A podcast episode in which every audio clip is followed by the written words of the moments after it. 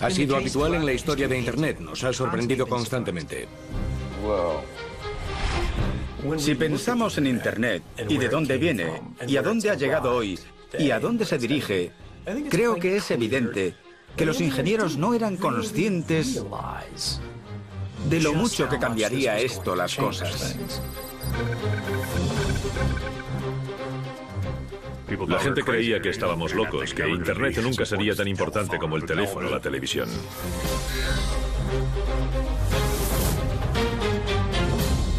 En esta serie viajaremos por el pasado, presente y futuro de esa revolución que llamamos Internet. Conoceremos los lugares, prácticas y personas ocultas que la crean. Y nos preguntaremos por qué nos gusta tanto.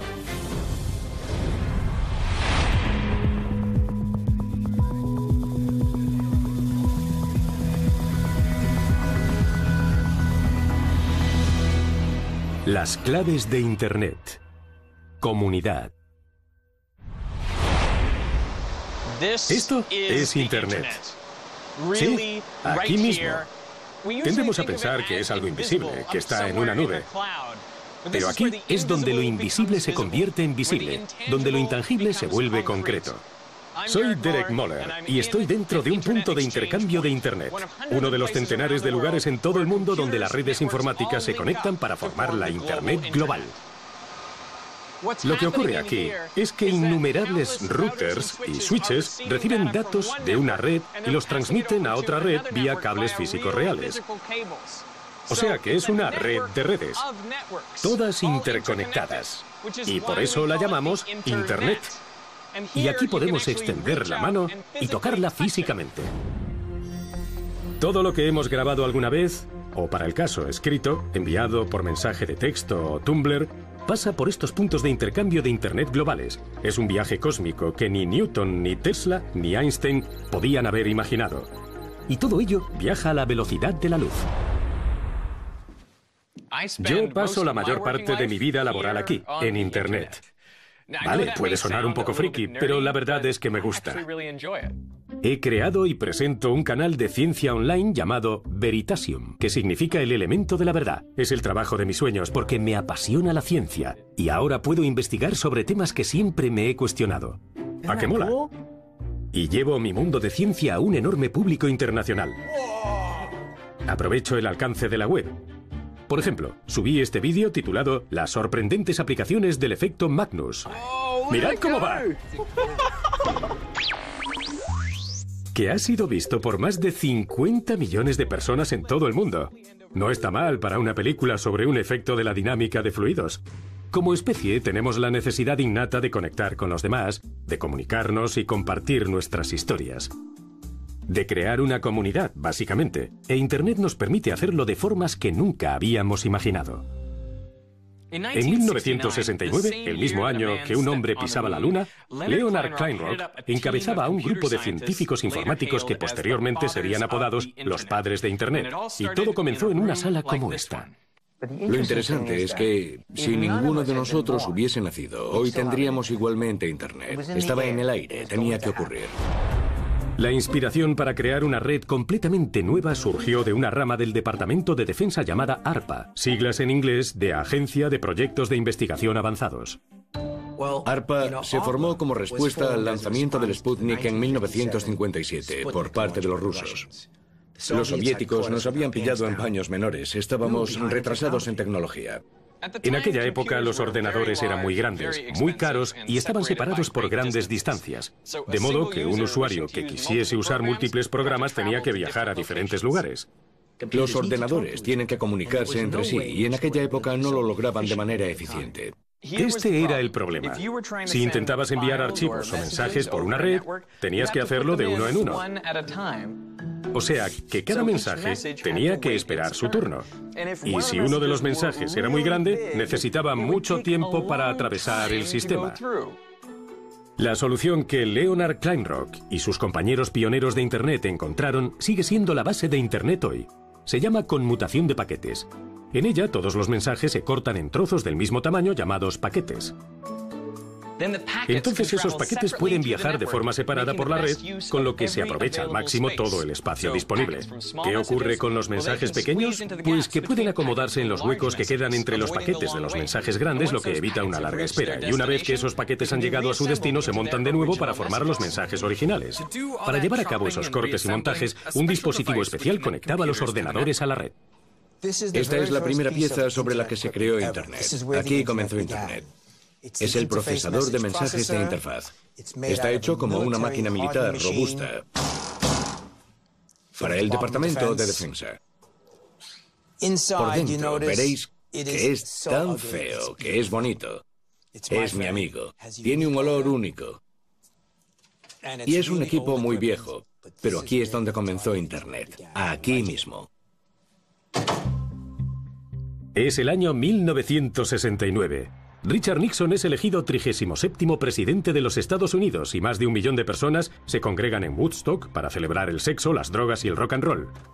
El 29 de octubre, el equipo de Klein Rock, en UCLA, se conectó a un ordenador del Instituto de Investigación de Stanford.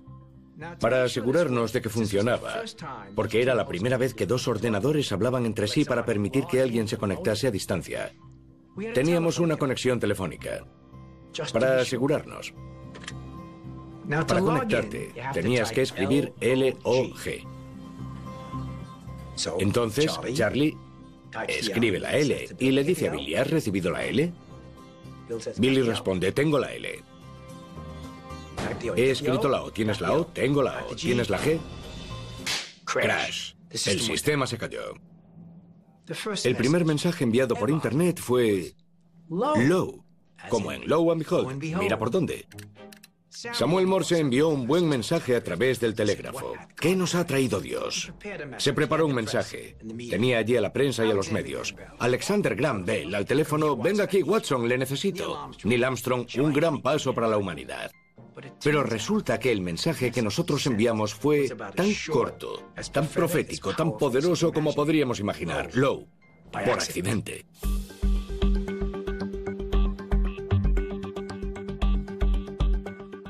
Nuestra visión en aquellos primeros días era máquina a máquina o persona a máquina. Lo que yo no vi claramente fue que no se trataba de ordenadores que hablaban entre sí. Se trataba de personas que se comunicaban entre sí. A finales de 1969 apenas había un puñado de ordenadores conectados a ARPANET. Pero la red creció de manera constante durante la década de los 70. Aunque a medida que se multiplicaban, se hacía más difícil integrarlos en un sistema mundial y el deseo de acceder a los datos de los demás era enorme. En los años 70 no había una sola Internet mundial como la conocemos hoy, sino que había un montón de redes diferentes, como la gran red gubernamental ARPANET y redes de satélites y pequeñas operaciones comunitarias. Pero todas tenían su propio formato diferente y se conectaban entre sí de diferentes maneras. O sea que, resumiendo, si no pertenecías ya a una red, no había forma de acceder a ella. Era como la torre de Babel bíblica. Necesitábamos un lenguaje común, un estándar de protocolos que permitiesen a todas esas a redes hablar entre sí. Internet consiguió la lengua común que necesitaba gracias a dos científicos pioneros y a esta anodina furgoneta de reparto. Vincerf y Bob Kahn trabajaron durante años para resolver el problema de conectividad. Bob se presentó en mi despacho de Stanford en el 73 y me dijo, tenemos un problema. Mi reacción fue, ¿tenemos? Me explicó que quería lograr que las redes se conectasen, pero no sabía cómo hacerlo. Windsurf y Bob Kahn equiparon este vehículo con el hardware informático más avanzado y con equipo de transmisión de radio, y lo condujeron por las calles de la zona de la bahía. El 22 de noviembre de 1977, el equipo que estaba en la consola logró transmitir un mensaje a Los Ángeles, 650 kilómetros al sur, pero usaron tres redes para hacerlo.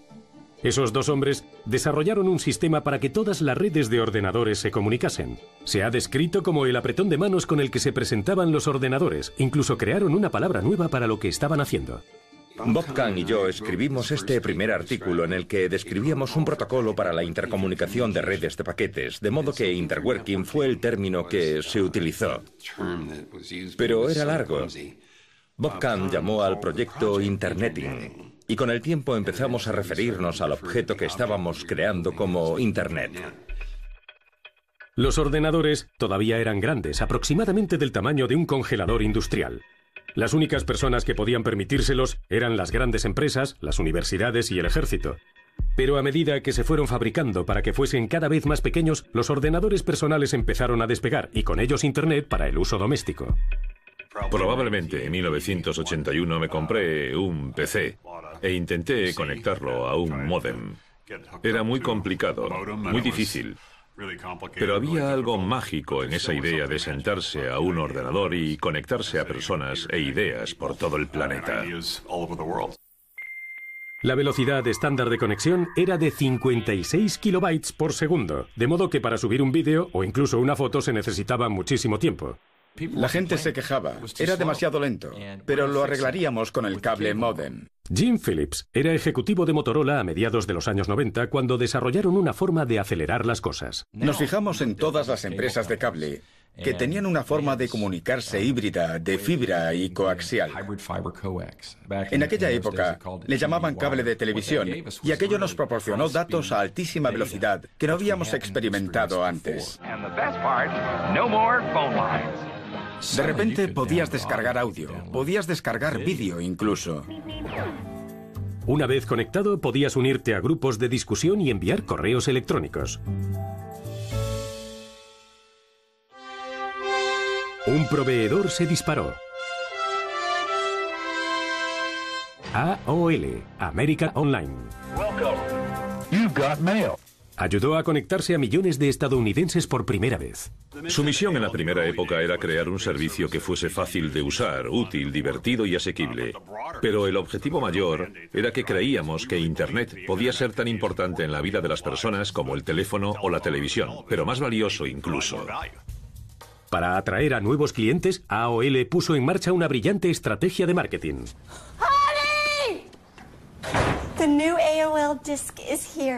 ¿Recordáis estos CDs? AOL los regalaba para que la gente pudiese descargar el software y conectarse a la red. Millones se apuntaron.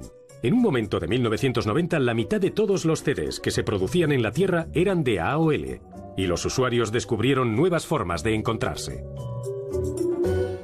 Para nosotros la comunidad lo era todo. Fue como creamos toda una gama de herramientas. Todo comenzó con el email y con los tablones de anuncios, los foros y cosas así. Además pensábamos que la comunicación en tiempo real era importante, así que lanzamos los People Connection, después creamos la mensajería instantánea. AOL ofrecía un lugar donde reunirse a grupos de personas que compartían intereses. Veían todo el tráfico de las numerosas comunidades que se encontraban online.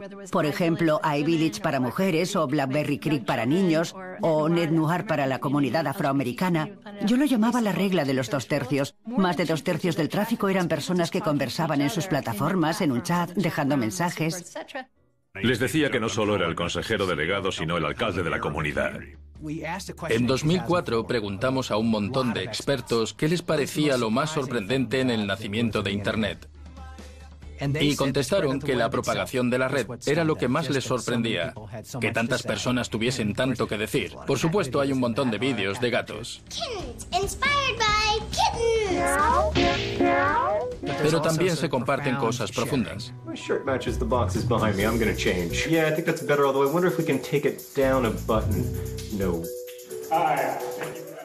Uno de los más famosos a la hora de subir su vida ha sido John Green. La novela más vendida de John, bajo la misma estrella, se convirtió en una película de éxito. Y millones de personas sentían que le conocían porque tenía un canal de YouTube desde hacía años.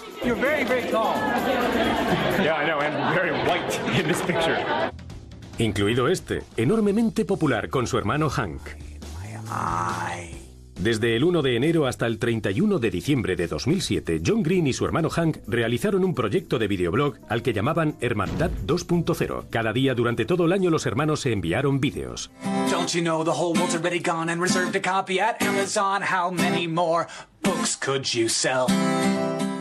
Yo había quedado con John y llamamos a Hank. Y buenos días, buenos días, Hank. Es jueves, 5 de mayo. Oh, porras. Sí, una, Venga, dos, una tres. vez más. Buenos, Buenos días, Hank. Es, jueves, 5 de mayo. Es tu cumpleaños. ¡Feliz cumpleaños! Vale, guay. Estoy rodando. Estamos grabando sonido. ¿Te gusta así? Vale. Bien. A ver, cuéntame, ¿cómo decidiste subir tu primer vídeo a YouTube? A finales de 2006, mi hermano y yo estábamos conversando por mensajes. Comentando que nunca nos veíamos y que nunca hablábamos por teléfono. Solo nos comunicábamos por texto. Y se nos ocurrió esta idea en el servicio de mensajería. Dejar de comunicarnos textualmente y comunicarnos solo a través de los vídeos que intercambiaríamos cada día. Eso fue en los primeros tiempos. ¿Erais conscientes de lo que hacíais entonces? No. No. ¿Cuáles eran vuestras expectativas para el proyecto? Recuerdo cuando Hank subió el primer vídeo. Un par de días después teníamos 450 visitas. Recuerdo que me pregunté de dónde habrían salido aquellas 450 personas. Aluciné de que se pudiese llegar a la gente tan directamente. Off topic, but at the state fair, turkey legs are just so delicious. I wonder if velociraptor legs are good. Morning, Hank. It's Tuesday. Today's video is like nothing you ever bought at IKEA. It comes to you in only two parts. Part one. Los vídeos diarios de los hermanos Green empezaron a conseguir muchísimo público y el suyo fue uno de los primeros grandes canales de YouTube, que abrió el camino al nacimiento de la nación YouTube. Hi. Hi. Hi everyone. Buongiorno. I love you. I mean, watch my channel. Los hermanos iniciaron también una carrera de relevos de momentos virtuales memorables.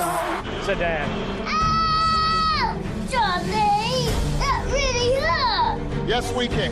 Double rainbow. What does this mean? Hi guys. Um, so this is first video blog. Una vez acuñado el término redes sociales, I guess I'll just do this. quedó claro que vivíamos en un mundo donde Internet era de las personas. Por las personas y para las personas. We're all working hard to make this an awesome year for other people. This is your time. This is my time. This is our time. Get to it. Era el año 2014. El ébola estaba en las noticias todos los días y casi 3.000 millones de personas estaban conectadas a Internet. Y por entonces, el reto del cubo de hielo por la ELA recorría la red a velocidad de la luz.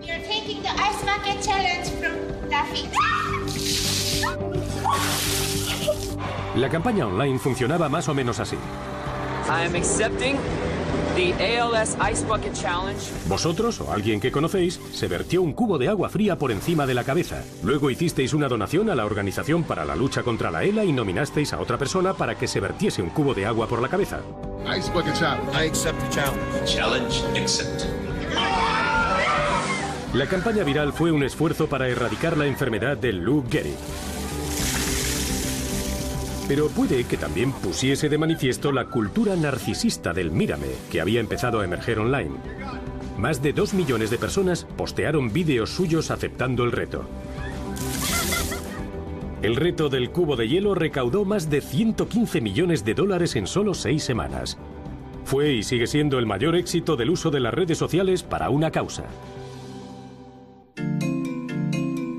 Cada mes, casi 2.000 millones de personas se conectan a Facebook. Su fundador, Mark Zuckerberg, esperaba impaciente la creación de una página web oficial de Harvard en su época de alumno allí, así que él y sus amigos decidieron ponerse manos a la obra. Zuckerberg creó FaceMash, solo para alumnos de Harvard. Y a partir de ahí se propagó a otras universidades. Y entonces el 4 de febrero de 2004 se lanzó el sitio Facebook, para todo el país. Tan solo cuatro años después, la empresa estaba valorada en casi 4.000 millones de dólares. Es difícil recordar cómo era la vida antes de Facebook, cuando sonreíamos de verdad a la gente cuando nos gustaba algo y etiquetar no tenía el mismo significado. La plataforma online cambió nuestra comunicación. Pasamos de los correos electrónicos a mostrar el contenido de nuestras vidas y aunque desapareciese mañana, ya ha cambiado para siempre la forma en que nos comunicamos. Facebook continuó experimentando con la forma en que los usuarios contaban las cosas. Y cuando apareció Facebook Live, permitió a los usuarios emitir en directo lo que estaban haciendo desde el lugar en que lo estaban haciendo tan solo pulsando un botón. Y gracias a Facebook hemos tenido asientos de primera fila para todo. Okay, here we. Desde la sensación viral de la madre de Chewbacca al otro extremo, la transmisión en directo del tiroteo de Minnesota.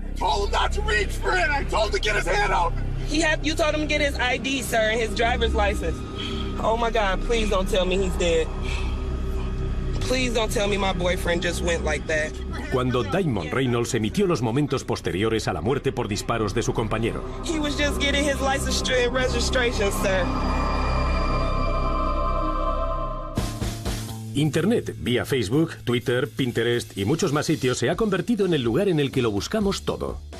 Últimas noticias, movimientos sociales o un momento divertido para compensar un día que ha sido horrible.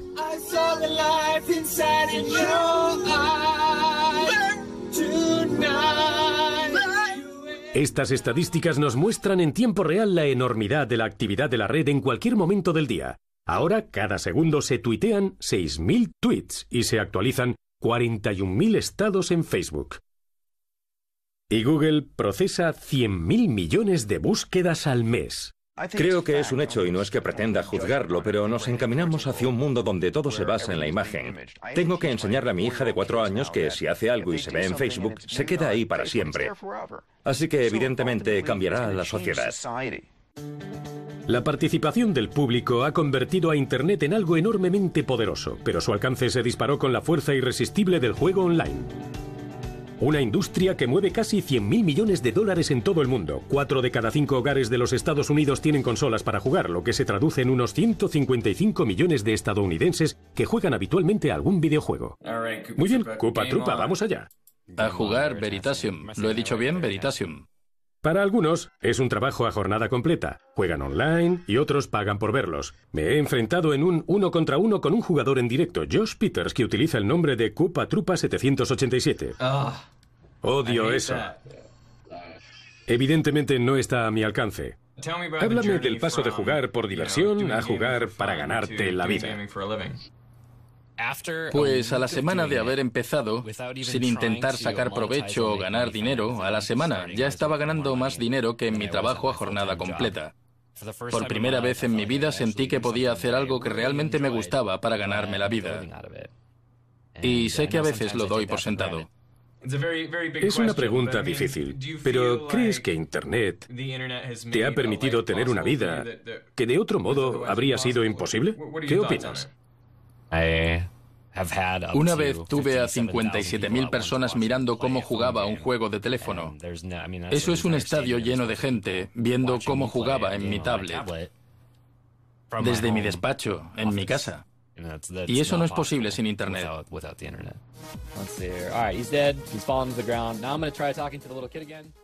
Y no tiene ni idea de dónde está la mayoría de la gente que lo observa, ni de quiénes son. El público acecha en las sombras. Su base de seguidores es completamente anónima. Aprovechando la invisibilidad del anonimato, aplicaciones como Whisper y Secret y JigJag empezaron a saturar el mercado. JigJag la crearon dos amigos de la universidad, Tyler Droll y Brooks Buffington. Querían crear una red social más democrática cuyos usuarios no necesitasen un gran número de seguidores para tener una voz virtual, y permitía que la gente hiciese comentarios de forma completamente anónima. Los 1,8 millones de usuarios de JigJag comparten miles de comentarios al día. Todo comenzó de forma inocente, con posts como... Un aplauso para la chica del suéter rojo que está en la escalera de la biblioteca. Es muy guapa. Odio que mi teléfono ponga buscando, pero cuando lo hace, yo me lo pongo en el corazón y susurro. Yo también, teléfono, yo también. Good morning, Savannah. Well, the smartphone app Yik Yak only launched last December, but how quickly it took off. Yik Yak targets college students, but the younger crowd is using it too. And it can also be dangerous. It's called Yik Yak. Pero el uso cambió rápidamente, se convirtió en algo embarazoso y empezaron a publicarse mensajes o jacks, como se conocen, terriblemente ofensivos.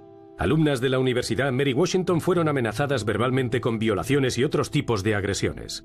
Crime alert out of Fredericksburg, where police say a man has been arrested for the murder of his college roommate. Una de ellas fue asesinada. Sus amigos y familiares afirman que fue debido a la tensión que comenzó en la aplicación. In Falls Church, the funeral for Grace Mann is being held. Hubo incidentes en docenas de campus y universidades. Los fundadores de JigJag dijeron que habían hecho cambios para responder a las quejas recibidas, como añadir filtros para alertar de lenguaje ofensivo.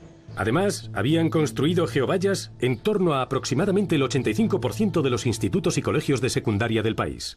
El anonimato total te da libertad para hablar, para explicar pensamientos, ideas, posibilidades diferentes.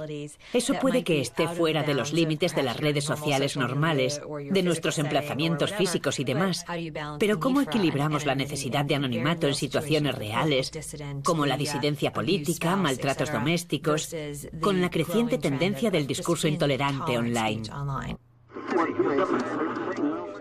Las redes sociales conectan a más gente que nunca y su éxito depende de que las empresas controlen sus sitios, para que los racistas, criminales y abusones no se hagan ver. Las maldades que dice la gente son alucinantes, alucinantes. Los moderadores de contenido como Alex Cram patrullan la ciberfrontera. Su trabajo a jornada completa consiste en eliminar el material ofensivo de las páginas de las redes sociales. Para los moderadores de contenido como Alex es un trabajo duro y el índice de compañeros quemados es alto. Si le dices algo ofensivo a alguien online, no puedes ver la reacción física de su cara. No ves lo dolido que está. De modo que se elimina el aspecto humano y crees que no hay consecuencias para tus actos. Nos desensibiliza. Cuando nos conectamos, no vemos al otro. Y la empatía nace de la mirada, del contacto visual, del rostro. Sherry Tarkel ha dedicado los últimos 30 años a estudiar la psicología de la relación de las personas con la tecnología.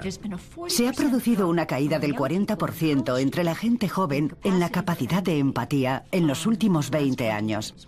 Y la mayoría de los cambios se han producido en los últimos 10. La moderación de contenidos requiere un toque humano. Ninguna programación ni algoritmo puede hacer este trabajo, en especial cuando se trata de imágenes.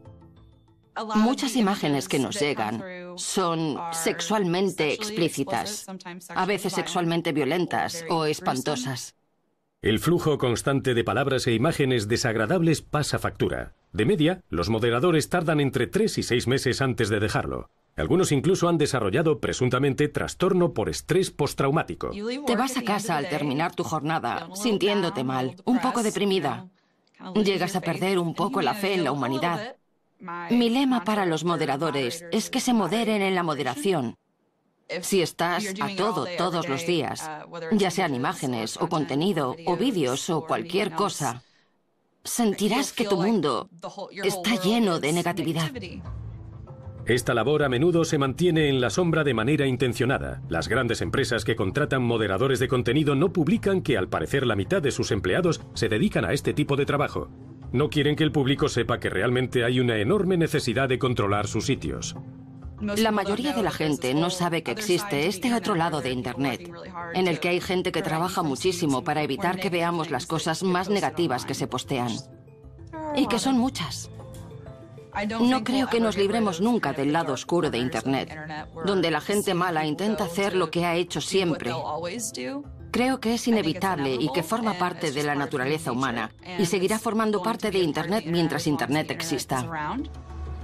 Algunos gobiernos también han tomado medidas para hacerse con el control de la web. Tomemos a China como ejemplo. Han construido lo que se conoce como el Gran Cortafuegos. Es un sofisticado sistema de filtros que bloquea todo aquello que el gobierno chino tacha de indeseable. O sea que si estamos en China y buscamos persecución, nos saldrá una pantalla blanca con el texto página no disponible.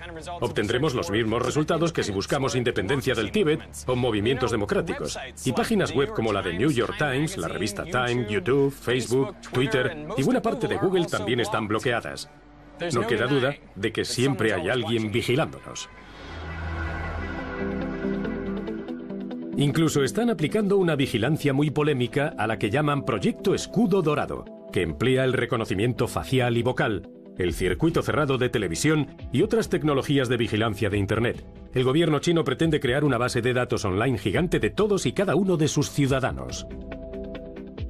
Y hace varios años China insistió en que Yahoo le entregase información sobre sus cuentas, que finalmente ayudó al gobierno a perseguir y encarcelar periodistas, dos de los cuales fueron condenados a 10 años de cárcel. El incidente atrajo tanta atención que el Congreso celebró una sesión en la que un congresista indignado dijo a los ejecutivos de Yahoo: While technologically and financially you are giants, morally you are pygmies. Yahoo posteriormente se disculparía por el incidente. La censura se ha vuelto global. Francia y Alemania tienen leyes que prohíben la propaganda nazi. Y en Australia se han propuesto varias leyes para bloquear los materiales pirateados y proteger a los niños. Sin duda son objetivos loables, pero hace que nos preguntemos a dónde podría llevarnos. Con mayor frecuencia vemos que diferentes fuerzas políticas y económicas están convirtiendo a Internet en menos libre de lo que esperábamos.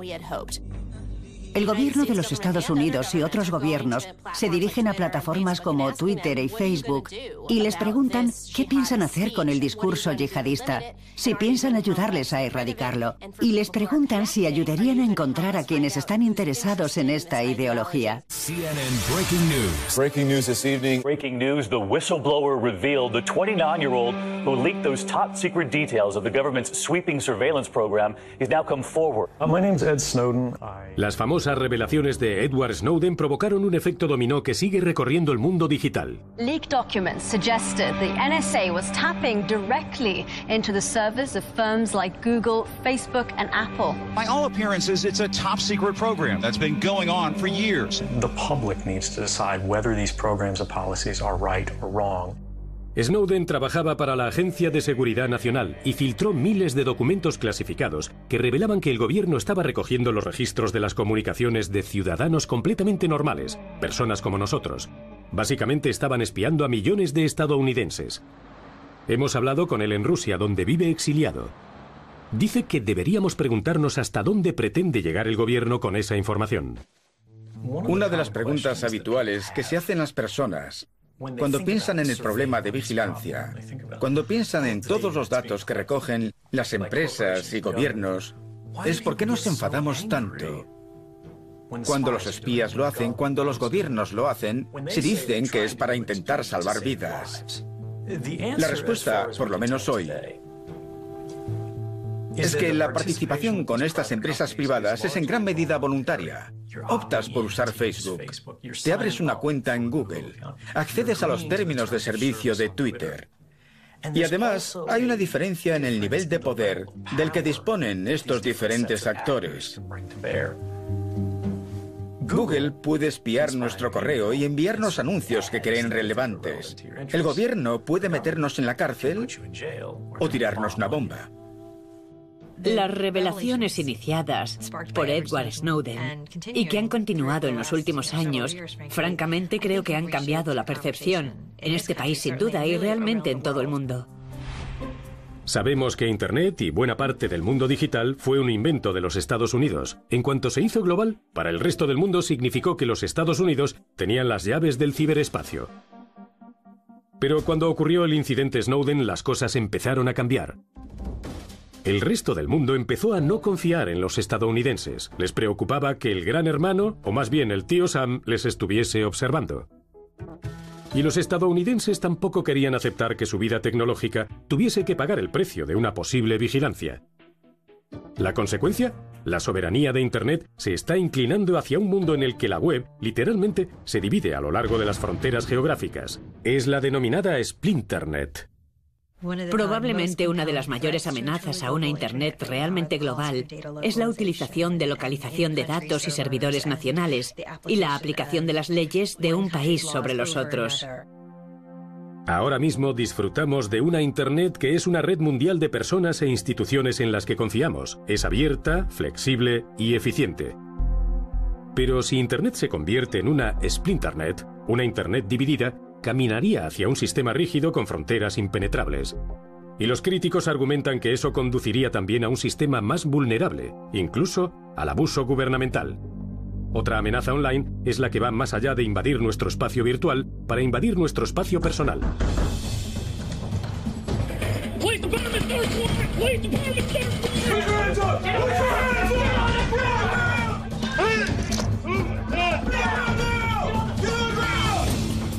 Se denomina swatting. Es una broma de Internet en la que alguien averigua la dirección de nuestra casa y llama a la policía para informar de una falsa emergencia. Hace unos años hubo un caso en un barrio en las afueras de Atlanta. Todo comenzó con esta llamada a emergencias.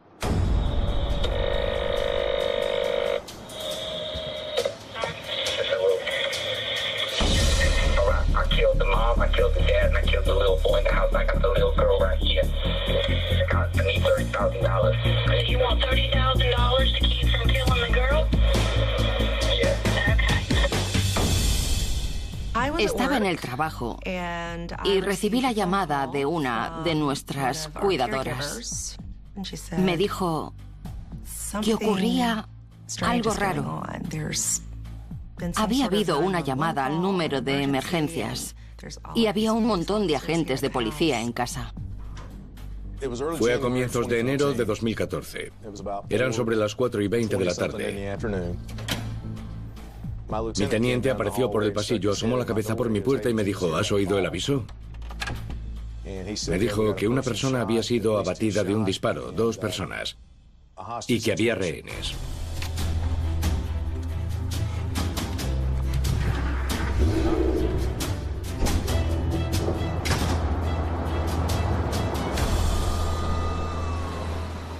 Me dije, no, esto no puede estar pasando. Pero como no conseguí contactar con nadie para que me tranquilizase, empecé a pensar todo tipo de barbaridades. ¿Y si había un loco en mi casa? Habían cortado mi calle y había helicópteros por todas partes. Los vecinos estaban en la calle como en una película. No me podía creer lo que veía desde el coche. Literalmente paré el coche en medio de la calle y corrí hacia un policía que estaba cortando el tráfico. Le dije que aquella era mi casa y que mis hijos estaban allí dentro. La mujer estaba completamente aterrorizada. Pensaba que alguien había entrado en su casa y había eliminado a toda su familia. La interceptamos antes de que saliese corriendo hacia la casa. Recuerdo que solo quería abrazar a mis hijos. Quería sentir a mis hijos en mis brazos. Después de media hora aproximadamente había cosas que no cuadraban. A estas alturas ya habían llegado los medios. Entonces, de repente apareció mi niñera con dos niños desnudos, chorreando porque se estaban bañando.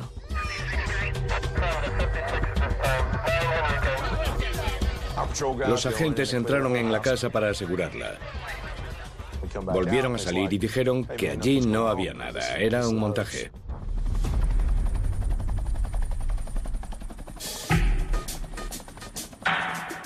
Su objetivo había sido provocar una respuesta policial numerosa, porque al hacer eso pueden decirle a alguien, eh, hoy con una llamada te he fastidiado, puedo hacerlo otra vez mañana, no me busques.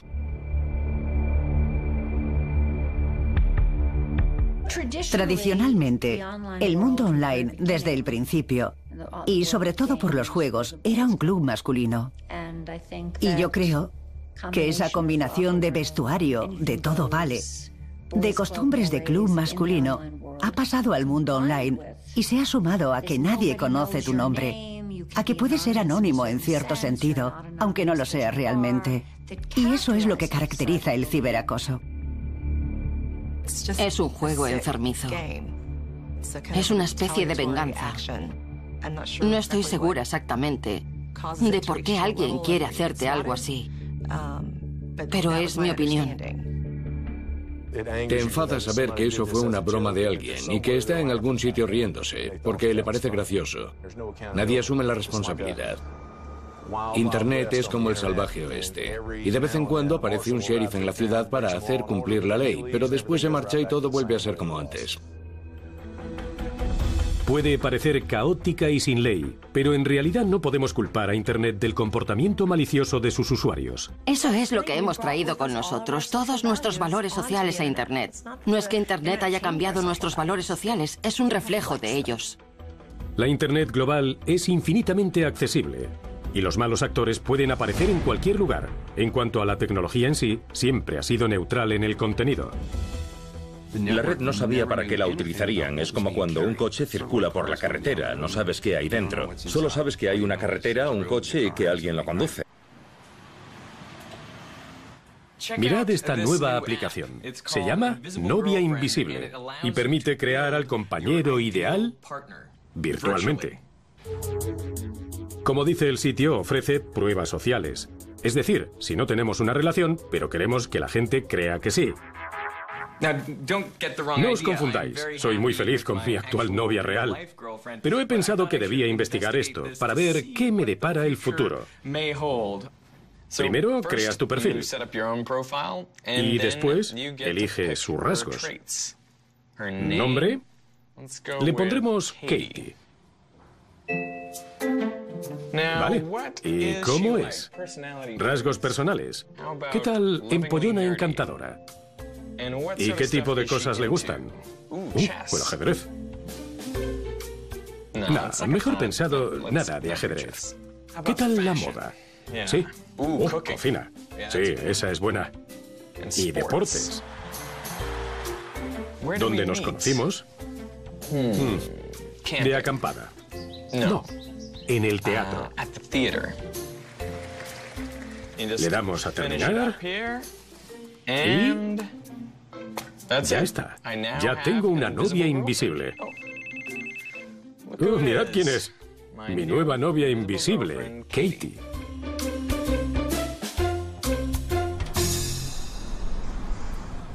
¿Para qué necesita alguien una novia invisible? La gente no logra satisfacer sus necesidades emocionales online. Buscan experiencias en otra parte, pero tal vez no consigamos apoyo emocional. Hay una gran falta de empatía en el mundo. Os presentamos a los inventores de la novia invisible. Todo comenzó como una idea descabellada en un hackathon. Alguien soltó una idea que le pareció estúpida. Formamos un equipo y pensamos que sería divertido trabajar en ello. Queríamos ver si podíamos crear algo en un fin de semana. ¿Cuánto tardará en funcionar? Siempre la misma pregunta. El reto era cómo crear una novia o un novio falsos. Empezamos con un chatbot, pero acabamos pasándonos a los humanos reales porque los chatbots no funcionan, así que creamos un servicio sencillísimo. Y ese servicio sencillo despegó. Vale. ¿Listo? Vamos allá, refresca. Tres, dos, uno.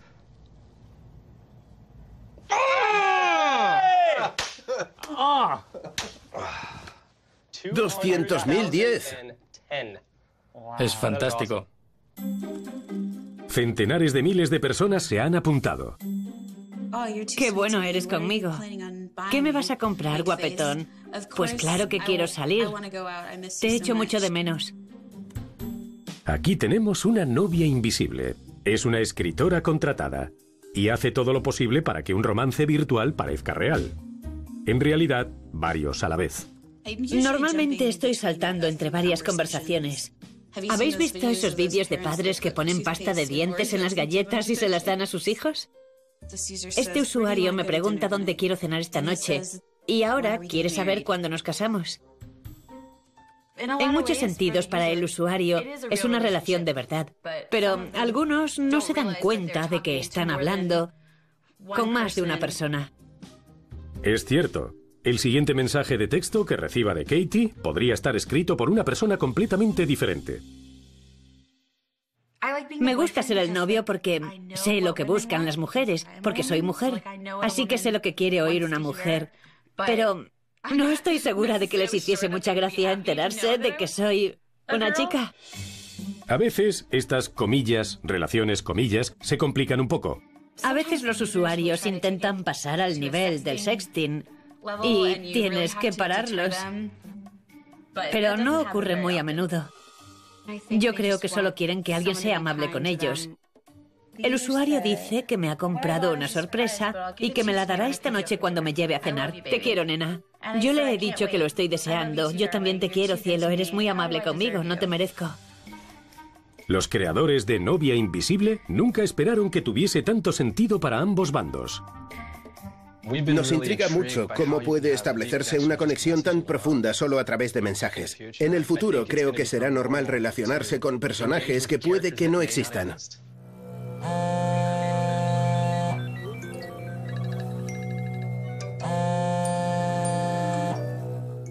Con la red conectando a más personas que nunca, ¿no deberíamos tener contactos humanos de verdad? Pero supongo que esa es la ironía de Internet.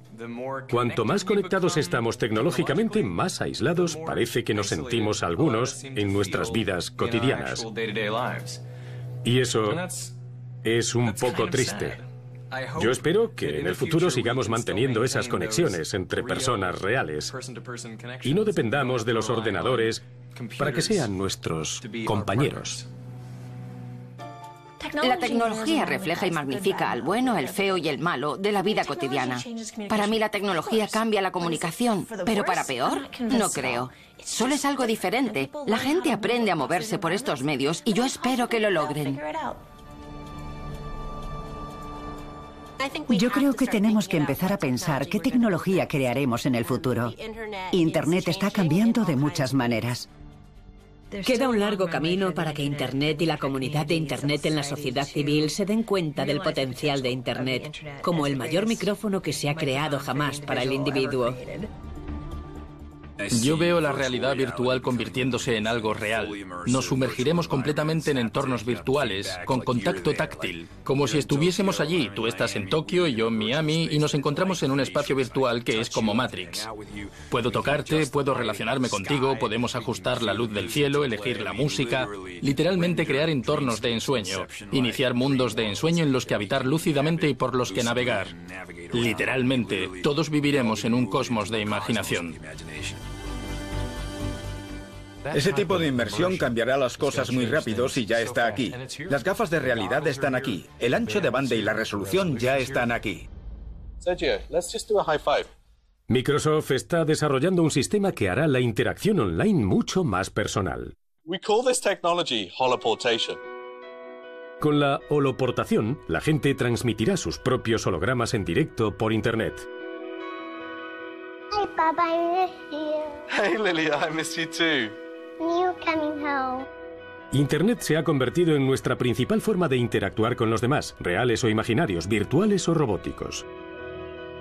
En un futuro no muy lejano, también podría transformar nuestra forma de interactuar con los muertos. No es difícil imaginar que nuestros seres queridos que han fallecido podrían ser reconstruidos, recopilando su historial en Internet, toda su actividad online, su correo, fotos, comentarios de Facebook.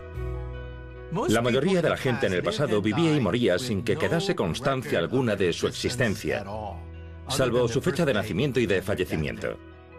En el futuro tendremos una biblioteca de almas. Pensemos en lo que podríamos hacer si tuviésemos esa conexión. Tendríamos una biblioteca de almas que nos permitiría conversar con Einstein, conversar con Winston Churchill, por supuesto, estas figuras fallecieron en el pasado, pero en el futuro sus personalidades básicas se conservarán y podremos tener una conversación agradable con ellos. El futuro nos acercará todavía más a la intimidad virtual. Aprovechará el acceso del usuario a todos los sentidos y nos catapultará más allá de la simple transmisión de palabras y sonidos hasta la sensación del tacto humano. Ya existe un traje de realidad virtual que puede dar un abrazo. Y yendo un paso más allá, los investigadores han demostrado que ya se pueden enviar pensamientos sencillos por la red.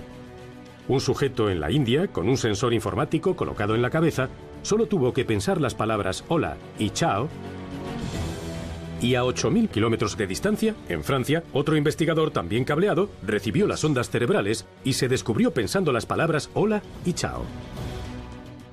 Llegará un momento en el que no tengamos que contarle a nadie cómo nos sentimos, lo captarán directamente de nuestra cabeza. Y en el horizonte, la propia esencia de la conectividad, la creación de una auténtica aldea global. En estos momentos, solo el 40% de la población mundial tiene acceso a la red, si observamos cuántos dispositivos hay conectados actualmente a Internet, veremos cuántos de nosotros todavía estamos en la oscuridad digital. Las barreras para conectarnos a todos son enormes. Dinero, idioma, infraestructura.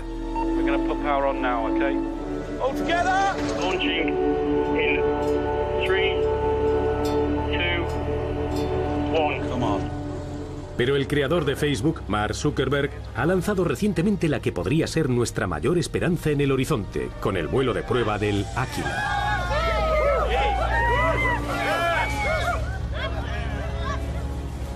El Aquila es un dron que funciona con energía solar. Una vez lanzado, debería poder volar durante varios meses seguidos, llevando el wifi hasta los confines más remotos del mundo. Esta no es la frontera final. El dispositivo móvil que tenemos será suplantado por otras cosas, estoy seguro. El sistema estará encendido en todo momento, esperando a que le hagamos una pregunta para hacer algo. Si nos preguntamos hacia dónde va Internet, no debemos preguntarnos por su futuro, sino en qué mutará y cuáles serán los productos que causen esa reacción, las diferentes ramificaciones que surgirán en todas direcciones. Esto no ha hecho más que empezar.